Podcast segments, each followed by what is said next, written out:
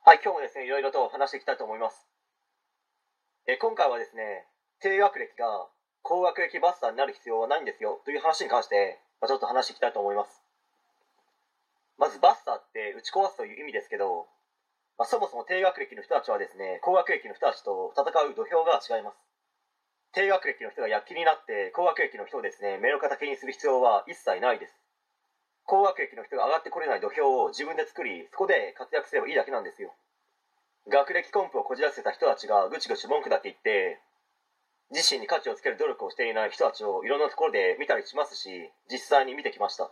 あ、それは自分もそうだったかもしれないです。高学歴の人たちだって学歴を手に入れた後何も努力をしなければただの学歴だけが高い人になるわけですよ。社会に出て何十年と仕事をしているならば学歴だけあってもですねそれだけではやっていけないということは当たり前に誰でも思い知るわけです。学歴はあるけども仕事でうまくいっていない人なんて山ほどいると思いますよ。しかもそれがですね年を取れば取るほど色濃くなっていくと思います。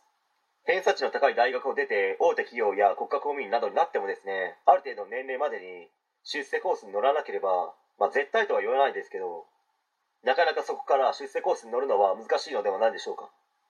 それがですね30代半ば前後ぐらいになるとおおよそのですね自分の進むべき道みたいなものは見えてくると思います、まあ、そうなるとですね転職しようかなとか独立してみようかなとかでも家族がいるしと悩んでる方々も今現在ですね多くいらっしゃることかと思います、まあ、その時に必要になるものって学歴ではないですよね。その人に何ができるかです、まあ、高学歴の人だって